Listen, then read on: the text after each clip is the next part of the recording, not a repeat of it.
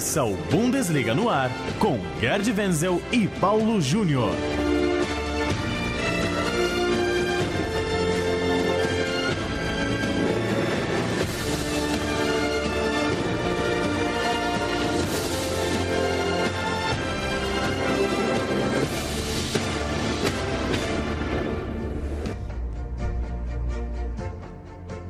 Bundesliga no ar, edição de número 39 do nosso podcast que trata do futebol alemão aqui na Central 3, toda tarde de quinta-feira, um novo boletim sobre futebol alemão em central3.com.br, também em bundesliga.com.br, nos feeds para podcast, agora também no Spotify. Hoje para falar muito da última rodada do campeonato alemão, que definiu um novo líder do, da Bundesliga e também do desempenho dos clubes da Alemanha na Champions League. Tudo bem, Gerd Wenzel? Campeonato alemão tem um novo líder. É, tudo bem, né? Paulo, Rodrigo. Olha, é o seguinte, o Borussia Dortmund parece que está voando baixo, né? Voando baixo mesmo. É, neste momento, o único time invicto do, do campeonato alemão ainda e fez uma belíssima apresentação contra o Bayer Leverkusen de virada, ganhou um, jogo muito bem. No segundo tempo, parece mesmo que o Favre encontrou um bom balanceamento aí, né, entre a defesa, entre a segurança defensiva e o aguerrimento ofensivo. Parabéns ao Borussia Dortmund. Eu até peguei uma frase aqui do site da Bundesliga que diz: se o time de Klopp jogava futebol heavy metal, o do Frave é um modern jazz. Opa! Estão encantados, né, com, a, com o momento do Borussia Dortmund. Também né, é, merecido, né? Tem marcado muitos gols, tem correspondido também na Champions League, mas, claro, fico alerta, o Borussia Dortmund perdia por 2 a 0 até os 25 do segundo tempo, né? Pro, pro Leverkusen, a gente não pode esquecer disso ainda que a virada seja muito especial, muito impactante, é, sofreu no primeiro tempo, sofreu no início do segundo, não foi tão avassalador o jogo inteiro. É, a, partir do momento em que se coloca em campo o Sancho e depois o Alcacer, ou Alcácer, nunca sei como, como pronuncia corretamente o nome do Paco. Enfim, quando o Lucian Favre decide de botar o seu poder ofensivo todo em campo, inclusive com Larsen, né? Esse dinamarquês que me surpreende, eu nem me lembrava é, do, do Larsen jogando pelo, pelo Borussia Dortmund. É, aí o, a máquina ofensiva começa a funcionar e funciona tão bem que nesse momento na Bundesliga o Borussia ostenta o melhor ataque com 19 gols, muito em função também da goleada que impôs ao Nuremberg por 7 a 0, mas seja como for, é o ataque mais eficiente do campeonato e bem à frente de, de outros, né? Do próprio Bayern de Munique, que tem apenas 12 gols, o seu ataque, e do próprio Hertha Berlim também com 12 gols. E tem um outro lance, um outro aspecto interessante, o, o protagonismo do Marco Reus. Né? Ele como capitão, agora ele é capitão do Borussia Dortmund, ele tem uma, uma ascensão, né? ele tem um, é, um domínio de liderança, uma liderança muito forte sobre justamente esses jovens. Né? Uh, Pulisic tem 20 anos, o Sancho tem 18 anos. Né? O mais velho dos jovens é o Larsen, com 22 anos. Então ele lidera muito bem esse trio aí que está encantando aí a torcida aurinegra. 4 a 2 no último final de semana de Bundesliga, 3 a 0 nesse meio de semana para cima do Mônaco, também com três gols no segundo tempo. E você destacou os jogadores que entraram e mudaram o jogo. Registrar que o Sancho foi convocado pela seleção inglesa, o Alcácer foi convocado pela seleção da Espanha. Ou seja, esse ataque do Borussia Dortmund está realmente rendendo até individualmente convocações para os seus atletas. Rodrigo Wenzel está aqui com a gente também para falar um pouquinho mais sobre o Sancho, jovem jogador de contrato novo e agora convocado também é, por sua seleção. Tudo bem, Rodrigo? Tudo bem, Paulo. Tudo bem, Gerd Wenzel. Um abraço para você, ouvinte da Central 3. E o Sancho está com contrato novo, agora vai até 2022. Antes o contrato dele ia até 2020. A diretoria já resolveu estender, vai até 2022, porque havia interesse, é o que dizem lá na imprensa alemã, de que havia interesse de clubes ingleses no Sancho e o, a diretoria do Borussia percebeu que o Sancho é um futuro Dembélé, o Dembélé que foi vendido para o Barcelona por um valor é, absurdo, se não me engano foi mais de 100 mil euros. Então o Borussia já garantiu o Sancho lá no seu elenco até 2022. O Sancho, que é o rei da assistência lá da Bundesliga, já tem cinco assistências nos seis jogos que disputou até agora com o Borussia Dortmund. Paulo. No sábado, o Dortmund recebe o Augsburg, oitavo colocado, goleou o Freiburg na última rodada. E o Bayern de Munique, Gerd Wenzel, é, perdeu por 2 a 0 para o Hertha Berlim, só empatou em casa contra o Ajax na Champions League. Essa derrota no final de semana, na sexta-feira, aliás, é, foi a primeira derrota do novo treinador, o Kovac. Você acha que tem um, sinal de alerta ligado? Tem o torcedor do Bayern tem muitos motivos para se preocupar. O que, que dá para avaliar dessa desse segundo lugar momentâneo do Bayern no ponto de vista da temporada, uma semana em que o Bayern não conseguiu mostrar muita coisa. É, mini crise, né? Uma pequena mini crise, pequena mini crise, é redundância, né? Uma mini crise. O que se ouve muito, tanto na imprensa como no entorno do, do Bayern Munique, é é, o time, o, o Kovac é, faz muito rodízio com o time, é verdade. Ele rodou o time nas, na, nos últimos três jogos, ou seja, muita rotatividade e pouca criatividade. E muito jogo aéreo e pouca triangulação.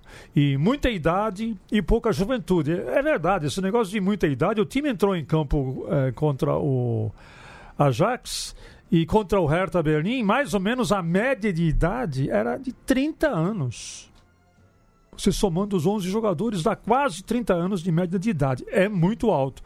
A gente já tinha até comentado isso no começo da temporada, que eventualmente o, o Bayern Munique iria sofrer por conta dessa, desse envelhecimento da, da sua equipe. E agora, hoje, né, notícia fresquinha, né? O Lianes deu uma entrevista assim, uma mini, mini entrevista, falando em mini crise, mini entrevista, quando o repórter perguntou, ah, e o Nico Kovac e tal.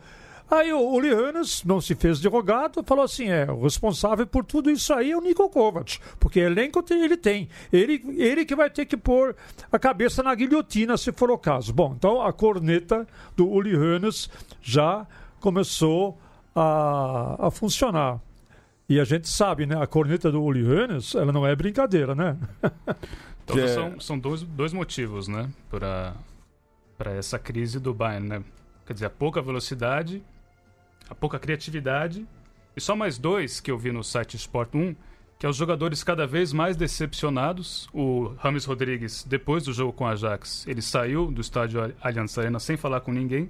Mesma coisa foi, fez o Goretzka, o Zule e também o Sandro Wagner, se bem que o Sandro Wagner é até normal esse tipo de comportamento, saíram com a maior carranca, então os jogadores estão começando a mostrar já o seu descontentamento e erros bobos, né? Erros bobos que o time faz. O Neuer fez uma lambança no jogo contra o Augsburg, o Boateng na partida contra o Hertha Berlin fez um pênalti bobo e o Kimmich até falou: "Nossa, mas é, é um erro atrás do outro, estamos ficando negligentes". Então são esses quatro motivos, completando só, né, Guedão? Esses quatro motivos aí que tão, são, estão por trás da crise do Bayern de Munique. Perdeu para o Hertha Berlim, que há muito tempo, né? Não fica entre os quatro primeiros desde a temporada 2008, 2009. Quem sabe essa vitória também não é um sinal de um Hertha Berlim forte para essa temporada. Vamos ver se tem fôlego para se manter nas primeiras posições. E no sábado, Wenzel recebe o Borussia Mönchengladbach, que é um time que gosta desse jogo, né? Remete a um jogo histórico dos bons tempos do Mönchengladbach. É, os bons tempos, certamente você se refere à década de 70, né? Quando os dois, Borussia Mönchengladbach e Bayern Munique, eh, decidiam entre si quem iria ser o campeão. E naquela década, o Borussia Mönchengladbach foi mais vezes campeão do que o Bayern Munique. Foi cinco vezes campeão, por isso que ele ostenta duas estrelas na, na camisa. E o Bayern, naquela década de 70, foi quatro vezes campeão. Mas tem um jogador que me chama a atenção no Borussia Mönchengladbach, que foi muito bem contratado pelos potrinhos, né? O Alassane Plea, do Nice. Jogador francês que eu, francamente, não conhecia seis jogos na Bundesliga, quatro gols e uma assistência. Então, ele está fazendo uma diferença, compõe muito bem o setor ofensivo do Borussia Mönchengladbach com o Rafael, o Hermann, que é um meio-campista ofensivo, que para mim já vinha numa descendente, pelo contrário, ele está numa ascendente, é, é, jogando muito bem nas últimas partidas. Anota aí, anota aí, gente. O Borussia Mönchengladbach pode surpreender o Bayern de Munique na Allianz Arena e não seria a primeira vez. É, nas, nas, nos últimos nove jogos, ele teve três vitórias em cima do Bayern de Munique duas das quais dentro da própria Allianz Arena. Vamos falar um pouquinho do Hoffenheim, que não Opa. venceu na semana, perdeu de 2 a 1 em casa para o Leipzig pelo campeonato alemão. Na Champions League, perdeu por 2 a 1 também em casa para o poderoso Manchester City. Primeiro jogo do Hoffenheim diante da sua torcida na história da Champions League, mas deixou uma boa impressão, né, Wenzel? Se alguém pensava que o Hoffenheim ia ser um saco de pancadas aí no grupo, pelo menos esse início de campanha, a gente já falava na, na, há duas semanas que ele tinha feito uma boa estreia e agora, por pouco, não segura um empate diante de um dos melhores times do mundo, o próprio Guardiola elogiou muito o trabalho do Nagelsmann. É, o Julian Nagelsmann ele é fã número um do Pep Guardiola, é o seu ídolo e até pro, procura incorporar é, algumas, alguns aspectos da, da forma de jogar dos times do Pep Guardiola na modesta, né? precisamos dizer isso, né? na modestíssima equipe do, do Hoffenheim e que encarou o Manchester City muito bem por conta, é, graças ao Julian, Julian Nagelsmann, que montou um esquema que acabou limitando as ações é, do City. Tanto é verdade que o gol da vitória do City acabou saindo de uma falha de um zagueiro. Pois é. Para quem viu o jogo, o zagueiro resolveu tentar matar a bola muito lento, não percebeu que o Davi Silva estava logo atrás dele, vindo em toda a velocidade. E aí ele foi mal nesse domínio de bola, perdeu, per, perdeu e Davi Silva é, não se fez de rogado e acabou marcando o gol da vitória no finzinho do jogo. Então, o Hoffenheim estava muito perto, mas muito perto mesmo de conseguir aí arrancar um pontinho do Manchester City, que seria muito importante para o Hoffenheim, pelo menos tentar eh, segurar o terceiro lugar na tabela de classificação do seu grupo, que o terceiro lugar eh, nessa fase de grupos leva o time automaticamente para a Liga Europa. Agora tem os dois duelos diante do Lyon, eh, o Lyon que venceu o City na estreia, surpreendeu e venceu o City e empatou com o Shakhtar Donetsk nessa segunda rodada. É, falando também de desempenho na Europa, a gente tem que tratar do Schalke 04, né? Venceu pela primeira vez na Bundesliga, a gente dizia, podia, podia igualar um recorde negativo de seis derrotas seguidas, que é um, um, recorde negativo do Fortuna Düsseldorf em 92. Finalmente ganhou um jogo o Schalke 04 e venceu também na Champions League, fora de casa, 1 a 0 um gol no fim diante do Lokomotiv Moscou. É, só para confirmar o seguinte, né? Quando você pensa que o Schalke não vai, aí ele vai, tá é. vendo? Quando você pensa, bom, agora ele vai afundar de vez. Não, não afundou.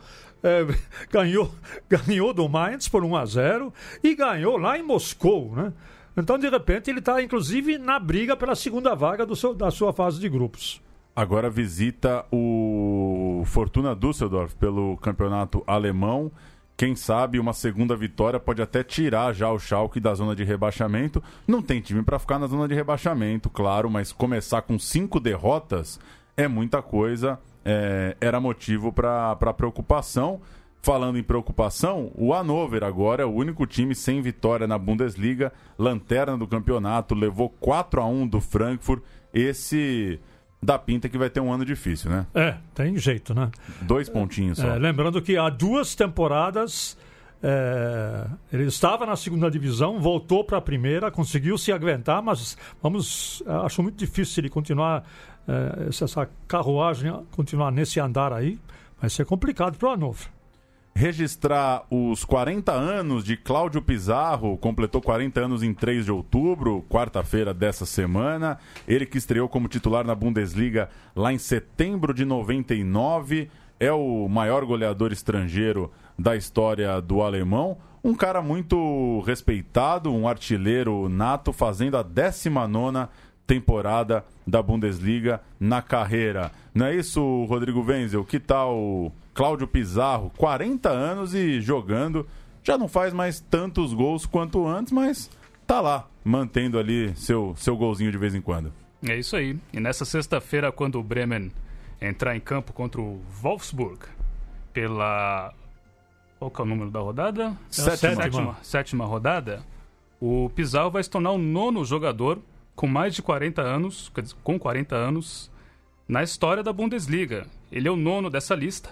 E dessa lista, eu separei aqui, tem três nomes do Werder Bremen. O Pizarro, o Manfred Burgsmüller e o Mirko Votava. Ou seja, o Werder Bremen gosta de manter os seus medalhões até, até mais dos 40 anos. E só para constatar, o torcedor pode perguntar, ah, mas quem é o jogador mais velho que atuou na Bundesliga? Então, ele foi o Klaus Firtel, pelo Schalke 04. Jogou até os 43 anos. O Klaus Firtel, que foi jogador da seleção alemã na Copa de 1970, quando a Alemanha terminou em terceiro lugar. É, quem quiser conhecer um pouquinho mais sobre o Cláudio Pizarro, eu tenho um vídeo no site Bundesliga com BR, tem um vídeo de 30 minutos, está misturado em espanhol e em inglês, mas dá para entender perfeitamente, é muito divertido esse vídeo. E aí você conhece um pouquinho mais sobre Cláudio Pizarro, também conhecido na Alemanha como Pizza. Tá aí o Pizza. E o clássico na segunda divisão, Gerd Wenzel, nada de gols para Hamburgo e São Paulo, 0 a 0 Eles não empatavam por 0 a 0 desde março de 90. E como é, tá, não, nem sempre estiveram em, na mesma divisão, eles não têm assim um histórico tão grande de jogos. Por isso esse duelo chamou atenção, né? O Hamburgo caiu e encontrou seu rival na segundona. É, é um duelo da. é um derby de verdade, né? Porque São Paulo é um bairro boêmio de Hamburgo. Aliás, eu sugiro a todos que um dia vão visitar a Alemanha, especificamente Hamburgo, não podem deixar de passar pelo bairro de São Paulo, né? Que é um bairro boêmio de Hamburgo, vale a pena é, conhecer. Agora, é, o São Paulo está tá na sua, conseguiu empatar com Hamburgo, como sempre faz uma campanha mediana é, na segunda divisão. E o Hamburgo, a gente lembra, né, ele foi rebaixado e agora tenta se reerguer. Está difícil, está em quarto lugar na tabela de classificação, ou seja, por enquanto não pega nem a repescagem, é verdade que está no começo apenas, mas seja como for, o Hamburgo, nos últimos três jogos, dois empates e uma derrota, a derrota foi para o Regensburg, no próprio estádio do Hamburgo, e foi uma derrota acachapante por 5 a 0 e as cornetas hamburguesas já estão tocando. Christian Titz já na corda bamba, é o técnico Christian Titz. O que não é de estranhar, né? Porque o Hamburgo tem uma tradição. De 10 em 10 meses troca o técnico. Esse é um dos motivos também pelos quais o Hamburgo vem ladeira abaixo, porque não há técnico que consiga dar continuidade ao seu trabalho. E a gente sabe, especialmente em Hamburgo, que futebol não combina com paciência. Ninguém tem paciência mais lá em Hamburgo. Então, troca de técnico pode ser iminente se, se o Hamburgo não reagir à sua a sua situação de momento e não te, conseguir se classificar aí para voltar à primeira divisão. Para a gente fechar, Gerd Wenzel, convocação da Alemanha nessa sexta-feira. Eu citei é, o Sancho está convocado por sua seleção, o Alcácer também. O que, que dá para a gente falar do que vem por aí na na lista alemã, a segunda lista depois da Copa do Mundo. É, Johan Löw se fecha em Copas. Por enquanto, nenhuma, nenhum repórter, nem jornalista na Alemanha é, está aí firmando é, um palpite para alguma é, eventual novidade. E o importante é que a lista vai sair nesta sexta-feira, ou seja, amanhã, e a Alemanha vai ter aí uma semana para se preparar. Uma semana, não, cinco dias, né? Porque ainda tem, tem a rodada, então segunda-feira eles já vão se encontrar para se preparar para o encontro com a Holanda no sábado e na França na terça-feira. Então, anote aí na sua agenda, dia 13 de outubro, a Alemanha enfrenta a Holanda fora de casa e no dia 16 de outubro enfrenta a França também fora de casa. Veremos a postura da seleção alemã nesse, nessa segunda convocação, nesse segundo encontro depois da péssima Copa do Mundo. É, e um detalhe: esses dois jogos são pela Liga das Nações. Liga das Nações. Podcast Bundesliga no ar volta na semana que vem para falar, claro, de mais uma rodada do campeonato alemão, para falar de seleção alemã, para seguir acompanhando os clubes da Alemanha nas competições europeias. Valeu, Rodrigo. Valeu, Paulo. Valeu, Gerd Wenzel. Forte abraço para você ligado conosco aqui na Central 3. Até semana que vem, Gerd Wenzel. Um abraço. Até mais, um abraço e tchau, tchau!